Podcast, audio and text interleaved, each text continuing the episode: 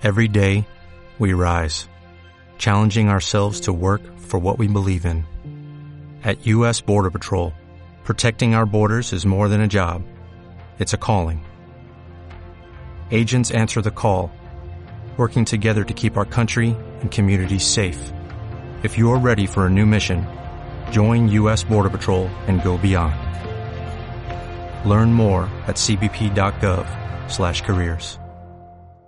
Esto es Charlas de Fútbol y hoy vamos a hablar de Jadon Sancho y del Manchester United. Comenzamos.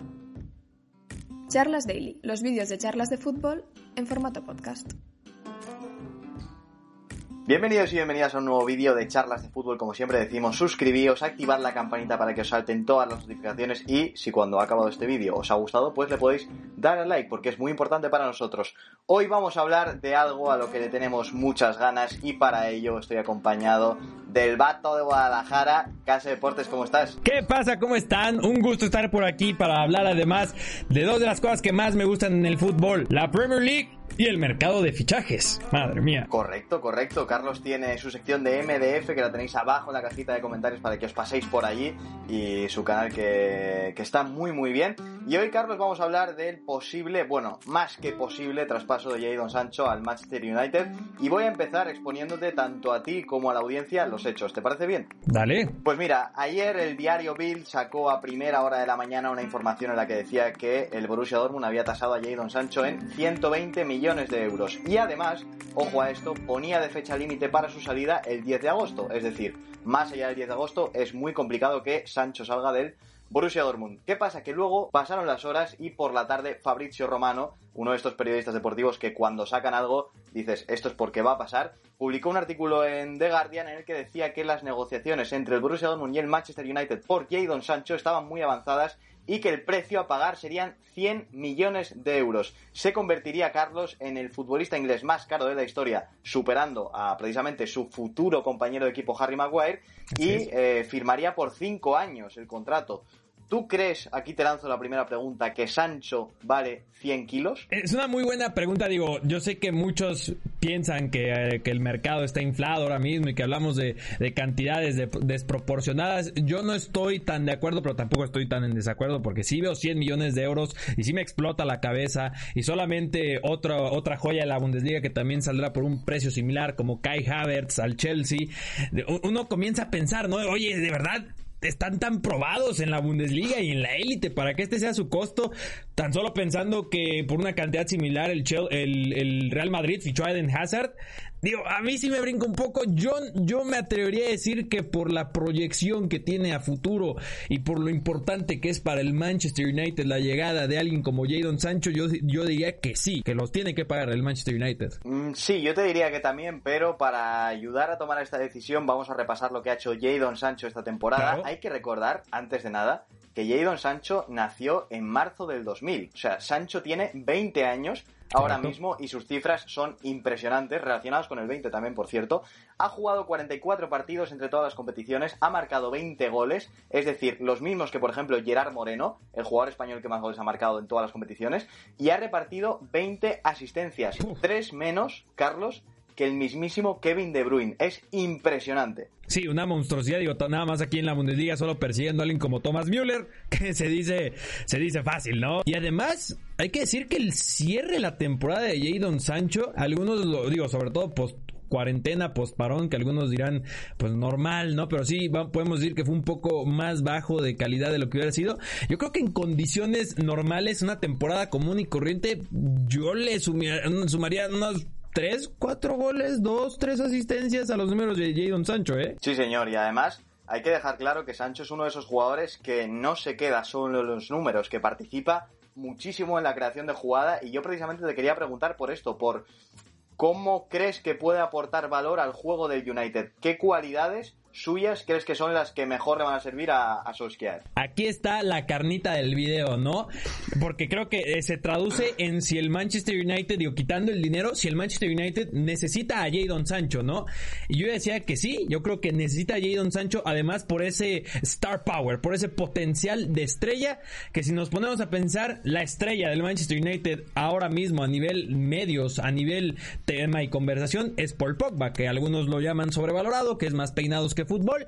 Yo creo que con la llegada de Bruno Fernández ya estamos viendo un poco más de lo que puede ser un, un, un Paul Pogba y además como Bruno Fernández ha potenciado a gente como Marcus Rashford y al mismo Anthony Martial. Aquí, estos dos nombres es donde se pone bien importante y bien interesante la conversación porque sabemos que estaban estos dos de cajón y junto a Bruno Fernández y estábamos viendo a Mason Greenwood por la derecha. Yo tengo la, la visión y tengo uh, lo que he visto con Solskjaer y lo que veo con Greenwood.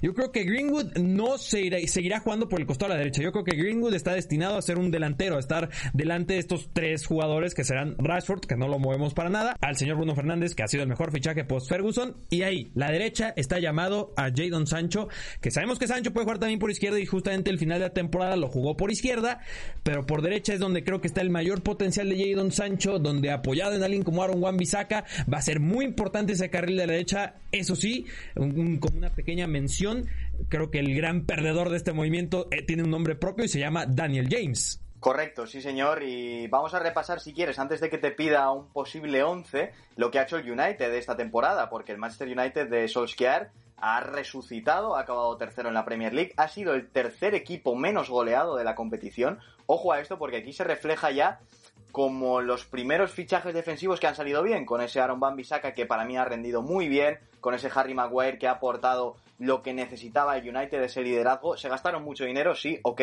pero ha servido para que sea un equipo muy fiable.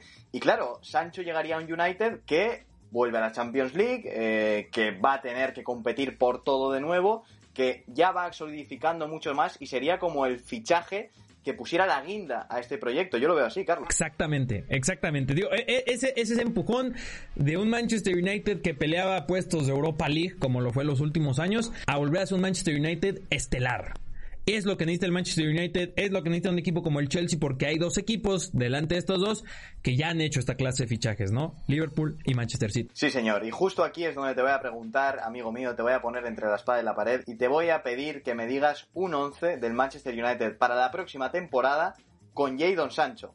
O sea, ¿Cómo, ¿Cómo se mete Jadon Sancho aquí? E, es complicado, digo, solo, solo con eh, pensar en la portería del Manchester United, ¿no? Que, que ahora mismo nadie quiere a David De Gea todos quieren a Dean Henderson, pero es que yo no lo tengo tan claro, ¿no? O sea, yo no he hecho patadas a David De Gea del Manchester United, donde fue héroe y figura la última década. Yo creo que no tenemos que olvidar eso. Sí, los últimos dos años creo que han sido malos de David De Gea.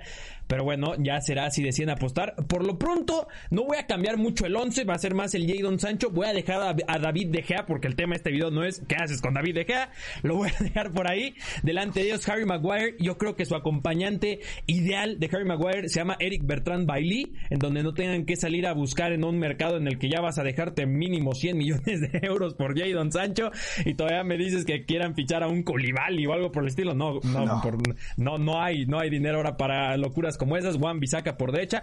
Por izquierda, por izquierda me gusta mucho la proyección de alguien como Brandon Williams. Creo que tiene un potencial tremendo este jugador del Manchester United.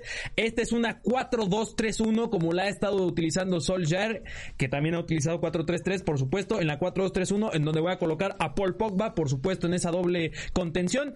Delante, eh, digo, junto a él, el señor Nemanja Matic, pero creo que en un corto plazo tendría que ser Scott McTominay, pero por lo pronto Matic, que tuvo un temporadón.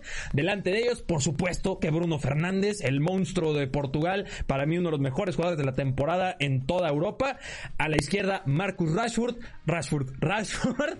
Por derecha, eh, adelante Anthony Marcial y por derecha, Jadon Sancho. Pues muy bien, me gusta mucho, amigo. Creo que te has hecho los deberes a Ole Gunnar Solskjaer. Y ya para terminar, eh, te voy a contar, supongo que estarás al tanto de la teoría que tienen los aficionados del United, ¿no? De cuándo se va a hacer este fichaje. La del 7 de agosto, ¿no? Correcto. Esta teoría eh, consiste en que, bueno, el Manchester United cerró a Aaron Van Bissaka el 29 de junio, que lo tengo aquí apuntado, y Aaron Van Bissaka, ¿qué dorsal se puso, Carlos? El 29. Correcto. Y luego posteriormente cerró a Harry Maguire el 5 de agosto y Harry Maguire, Carlos, se puso el 5 a la espalda. Pues por eso, Jadon Sancho, que a priori va a llevar el 7, los aficionados del United creen que va a llegar el 7 de agosto. Así que nada, este ha sido el vídeo en el que hemos comentado cómo puede encajar Sancho en el United, si necesita United a Jadon Sancho y no quiero despedir antes sin recomendar el canal del gran Carlos Reynoso de Caza Deportes que hace muchísimos vídeos, todos de mucha calidad y lo dejamos abajo en la cajita de descripción. ¿Te parece bien? Sí, estaría muy bien. Muchísimas gracias. En los comentarios de, de este video me gustaría además conocer el 11 que tendrían los seguidores de charlas de fútbol